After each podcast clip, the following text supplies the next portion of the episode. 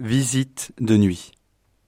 Un de mes frères dominicains nous témoignait un jour que dans son aumônerie militaire, il avait beaucoup de Nicodème. C'est lorsque les bureaux ferment, à la fin de la journée, qu'il voit souvent des soldats ou des officiers pointer le bout de leur nez. Padré, je peux vous parler? Mais ces Nicodèmes ne viennent pas par hasard la nuit.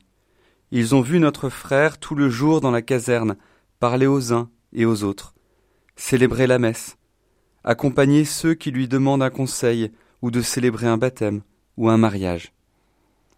Certes, Nicodème a peur du regard des autres, mais il vient tout de même parler à Jésus pendant la nuit, parce qu'il l'a écouté, peut-être de loin, pendant le jour.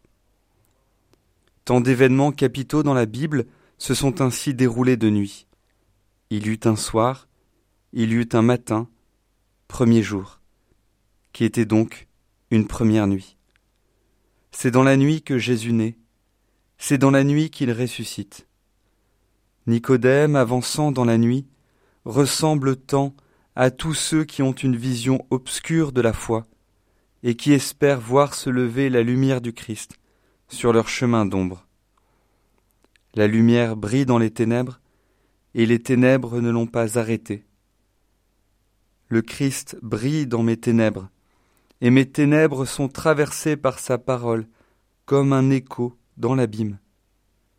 Pour Nicodème, comme pour moi, le Christ est dans ma vie ce pont à travers la terre et le ciel, qui surplombe miséricordieusement l'abîme de ma misère.